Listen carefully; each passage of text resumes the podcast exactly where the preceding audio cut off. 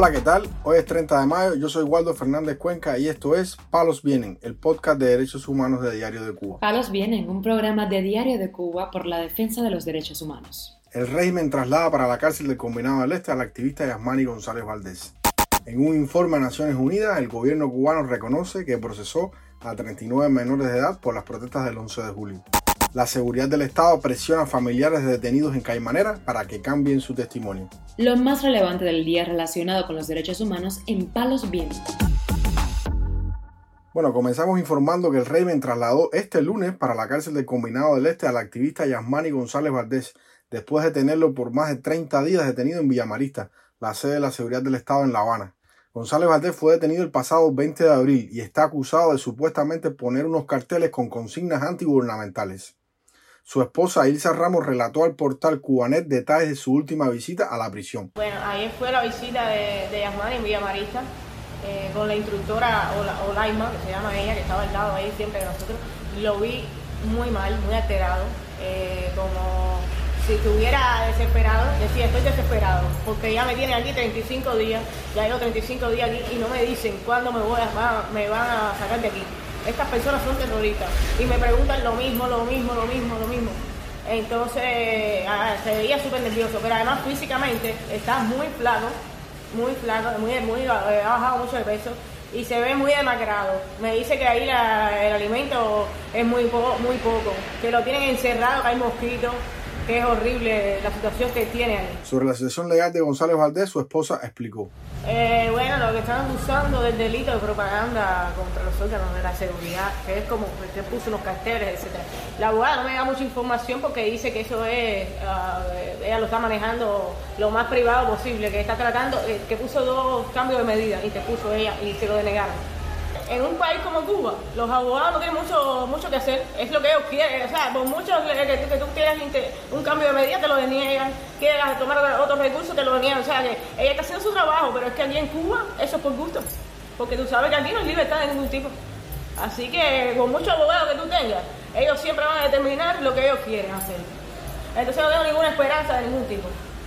Porque al final ellos hacen lo que ellos quieren. La esposa de esta activista hace ver cómo el régimen prioriza los recursos para la represión mientras la inseguridad ciudadana aumenta ante la inacción de la policía en todo el país. Sí, el día que ellos vinieron a hacer el registro, se los dije, le dije, mire, ustedes como gastan recursos, que tienen un aparataje, que supuestamente no hay petróleo y tienen una pila patrulla abajo, tienen moto, tienen de todo. Han puesto especialistas, hasta, hasta, un fiscal vino aquí. Y cuando se eh, asaltan en la calle, que te meten una puñalada, ustedes no saben. A mí me robaron mi teléfono, a mi a, a me asaltaron aquí en Dublán con un cuchillo. El teléfono nunca apareció, eh, a él lo citaron para la unidad supuestamente por el teléfono y lo que hicieron fue meterlo preso y ponerle la multa. Lo metieron ahí tres días en el calabozo ese y le pusieron una multa. Eso es lo que hacen ellos. Entonces ellos al ciudadano eh, no lo protegen, pero al opositor sí lo reprimen y bastante. Esa es la, la, situación. Ramos además dio detalles de cómo ocurrió la detención de su esposo el día 20 de abril. El 20, eso fue el 20 de abril. de, de abril que estábamos, yo estaba normal, eh, salía a comprar unas cosas con mi niño, que es autista. Entonces estaba el Denny ahí abajo, es el, de la seguridad del Estado. El Denny con dos, dos seguros Después aparecieron con la orden de registro con como 10 personas, como 10 oficiales de la seguridad, un juez, había una doctora y había el presidente CR y otro vecino, que parece que estaba chico como de Chivadón así. Y entraron todos en mi casa, se rompieron ahí, que mi niño se puso a llorar y se enteró y ya me eh, hicieron un registro. Un registro y lo esposaron a él.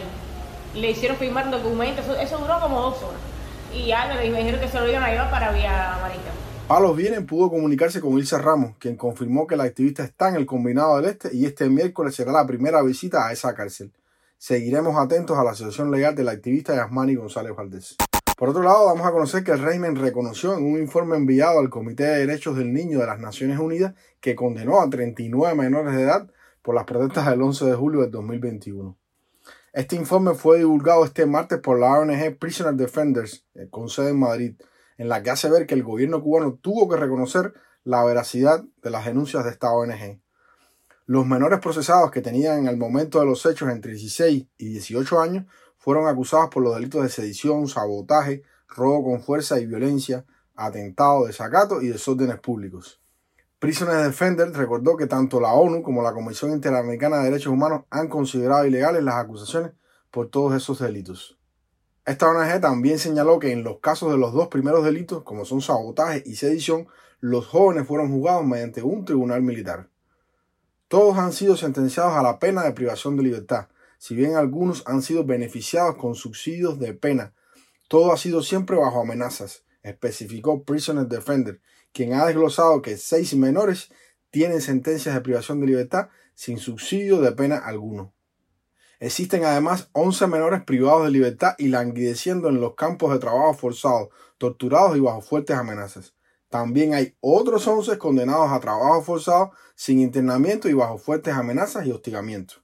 A inicios de este mes, Prisoner Defender fijó en 1048 el número de presos políticos en total que hay en Cuba, luego de que en el mes de abril se sumaran otros 29 cubanos más a esta penosa lista. Esta ONG ha documentado testimonios de tortura en más de 100 casos de presos del 11 de julio del 2021 y aseguró que todos los prisioneros políticos, en un sentido o en otro, dado las condiciones tan terribles de las cárceles cubanas, han sido torturados. Palos viene. Para finalizar, informamos que la seguridad del Estado ha presionado a familiares de los manifestantes detenidos en Caimanera para que cambien su testimonio y se retracten del relato que han ofrecido hasta ahora a los medios independientes. Particularmente la policía política ha hecho énfasis en los testimonios que ha recogido el reportero Yuris Curbero Aguilera, residente en ese municipio guantanamero. Los mismos familiares avisaron al periodista que la policía política se ha reunido con ellos para pedirles que se retraten de las declaraciones previas y den unas nuevas bajo el guion que ellos dicten. Según le confirmaron a Curbero, la policía política ha hecho hincapié a los familiares en que deben asegurar que ellos mintieron porque el periodista les pagó para que declararan y nieguen que fue cierta la violencia contra sus hijos y hermanos. En el caso de la familia que alertó al reportero, se negaron a acatar esa orden de la policía política y mentir, pero desconocen qué decisión tomaron los demás. Jeris Curbelo Aguilera, reportero de la agencia independiente Palenque Visión, había sido citado para el lunes 8 de mayo, pero una vez que llegó a la estación le dijeron que se retirara y luego lo contactarían. Pasó el tiempo y no lo volvieron a citar. El reportero teme que estén orquestando un mayor escarmiento contra él por su labor periodística. Este periodista considera que probablemente están presionando a la familia para sacarlos en la televisión, cambiando el relato y mintiendo sobre todo lo que pasó, como han hecho con otros eventos. Los jóvenes que protestaron en Caimanera siguen detenidos en la sede de la seguridad del Estado en Guantánamo. Varios de sus familiares han denunciado malos tratos hacia ellos, como es el caso de Luis Miguel Alarcón Martínez, quien perdió un diente tras la golpiza de las boinas negras y está en peligro de perder un segundo diente. Su hermano Felipe Octavio Correa Martínez presenta discapacidad intelectual y no puede sostenerse en pie. Ha denunciado la madre de estos hermanos, Victoria Martínez Valdivia. Felipe le confesó a su madre que apenas está recibiendo alimentos y además su madre lo notó tembloroso.